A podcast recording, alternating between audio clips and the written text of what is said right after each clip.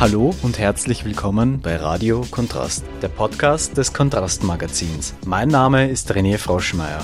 Heute reden wir über die momentane Lage der Menschen im Flüchtlingslager Moria in Lesbos. Um die Situation besser zu verstehen, haben wir mit Ronny Kokert gesprochen, der das Flüchtlingslager besucht hat. Was er von dort zu berichten hat, ist erschütternd. Aber wo liegt denn überhaupt Lesbos und warum kommen Flüchtlinge gerade dort an? Die Insel Lesbos ist die drittgrößte Insel Griechenlands. Sie liegt nahe der türkischen Westküste. Seit dem Frühjahr 2015 kamen viele Flüchtlinge auf der Insel an, die meisten aus dem vom Krieg heimgesuchten Syrien. Im September 2015 warteten dort ungefähr 11.000 Menschen auf eine Weiterreise nach Europa. Durch die Flüchtlingsbewegungen geriet die griechische Insel ins internationale Scheinwerferlicht. Seit dem Rückzug der USA konnte das Assad-Regime mit Unterstützung von russischen Streitkräften bis Idlib vorrücken.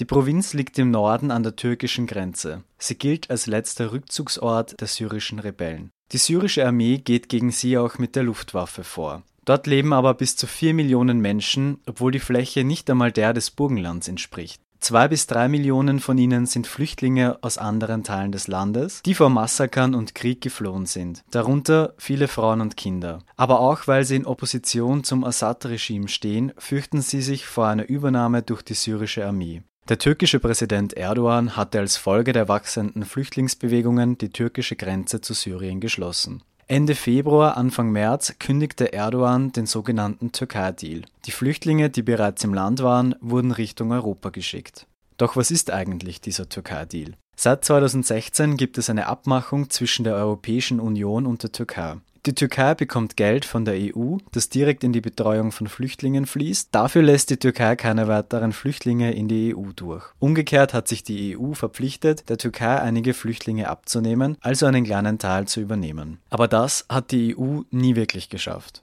Durch die Öffnung der türkischen Grenze zur EU will die türkische Regierung die Unterstützung der EU im Syrienkrieg erpressen. Doch auch die Angriffe der türkischen Armee auf zivile Ziele sind ein Mitgrund für die Flüchtlingsbewegungen. Viele von ihnen landen dann auf Lesbos und der Nachbarinsel Kos. Um mehr über die Lage im Flüchtlingslager Moria zu erfahren, haben wir ein Telefoninterview mit dem Wiener Ronny Kokert geführt, der über eine Woche in Moria vor Ort war. Wir leben hier im Wohlstand, wir haben einen Job, wir haben zu essen, wir haben eine klinische Versorgung. Dort leben die Leute unter menschenunwürdigsten Bedingungen mitten in Europa. Mein Name ist Donny Kockert und begleite hier im Wiener Trainingszentrum für Körper und Geist und unterrichte hier auch die Kampfkunst Shinanji. Ich habe meinen Trick reingeschult, bin ins Lager reingekommen und habe dort mit einer kleinen Handkamera dann auch Aufnahmen gemacht über die Zustände dort. Die Zustände kann man kaum beschreiben. Menschenunwürdig ist vielleicht das richtige Wort. Die Leute leben dort in notdürftigen Unterkünften. Als ich zu Weihnachten die Bilder gesehen habe von Lesbos, von Moria, war es wie ein Reflex, ich wusste, ich muss da hin, ich muss da alles Menschenmögliche, mir Menschenmögliche tun, um zu helfen. Ich habe einen Flug gebucht, ein Zimmer gebucht, bin hingefahren und habe mich dort beworben bei einer spanischen Organisation von Rettungsschwimmern.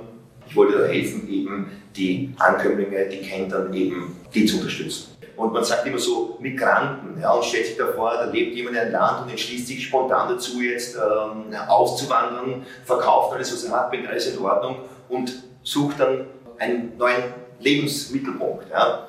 Die Menschen dort sind unmittelbar an Leib und Leben bedroht.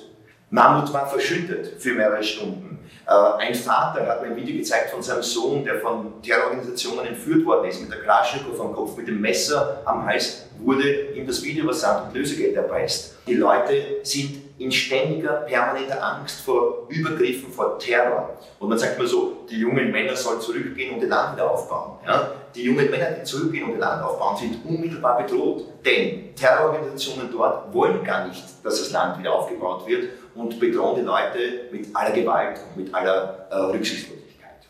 Das Flüchtlingslager Moria ist für 3000 Menschen ausgelegt. Mittlerweile leben in dem Lager über 21.000 Menschen in katastrophalen Zuständen. Ohne Heizung, Strom, fließendem Wasser und nur wenig sanitären Einrichtungen. Es gleicht eher einem Gefängnis.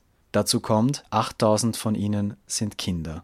Diese Zustände könnten doch verhindert werden, oder? Die Hölle von Moria soll Flüchtlinge vor Europa abschrecken, berichten Helferinnen und Helfer vor Ort. Währenddessen hat Griechenland die anderen EU-Staaten aufgerufen, minderjährige Flüchtlinge aus dem Lager aufzunehmen. Doch kein EU-Regierungschef fühlt sich verantwortlich. Die humanitäre Krise in griechischen Flüchtlingslager war lange absehbar und hätte leicht verhindert werden können. Ich habe auch eine Familie dort getroffen, eine Familie von einem Schützling, den ich hier trainiere, und auch die habe ich besucht. Die leben in einem Zelt neben dem Lager, eine siebenköpfige Familie, und die habe ich dort gefunden und besucht. Die haben mich eingeladen in ihr Zelt, wir sind gesessen, ähm, sieben Menschen in, einer, in einem notdürftig errichteten Zelt, und sie haben ihre Geschichte erzählt, ihre Geschichte Zustände in Afghanistan, Geschichte der Flucht mit dem Boot unter Lebensgefahr durchs Mittelmeer. Das äh, sind äh, neun Kilometer und man stellt sich das einfach vor, aber da sitzen 60 Leute in einem Schlauchboot, das eigentlich für 10 bis 15 Leute gebaut wurde.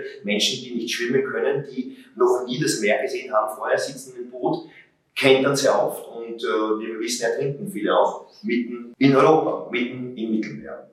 Es geht hier nicht um links oder rechts. Es geht hier nicht um Parteien. Es geht hier auch nicht um Christen oder Muslime, die dort leben. Dort leben Menschen. Es geht um Menschen. Menschen, die leiden, die frieren, die hungern. Mitten in Europa. Seit Anfang März bebt es weiterhin auf Lesbos. Rechtsextreme aus ganz Europa, auch aus den Reihen der österreichischen identitären Bewegung, begaben sich auf die griechische Insel. Mit Gewalt gingen sie gegen Geflüchtete vor. Darunter waren auch alte, Frauen und Kinder. Am 16. März kam es zu einem Brand im Flüchtlingslager Moria, bei dem zwei Kinder starben. Im Flüchtlingslager fehlt es an medizinischer Betreuung. Von den Geschehnissen der Flucht geprägt, leiden viele der Menschen an schwerwiegenden psychischen Erkrankungen. Helferinnen und Helfer berichten von Kindern im Alter von zwei Jahren, die bereits selbstzerstörerisches Verhalten aufweisen. Doch die Wartelisten für psychische Betreuung sind lang. Die Corona-Pandemie, die momentan ganz Europa in einen Ausnahmezustand versetzt, macht doch keinen Halt vor der griechischen Insel Lesbos.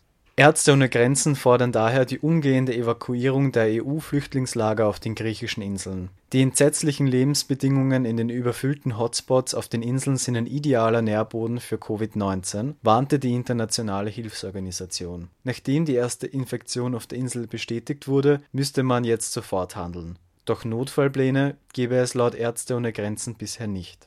Es geht hier nicht um politische Meinungen, es geht hier nicht um links oder rechts.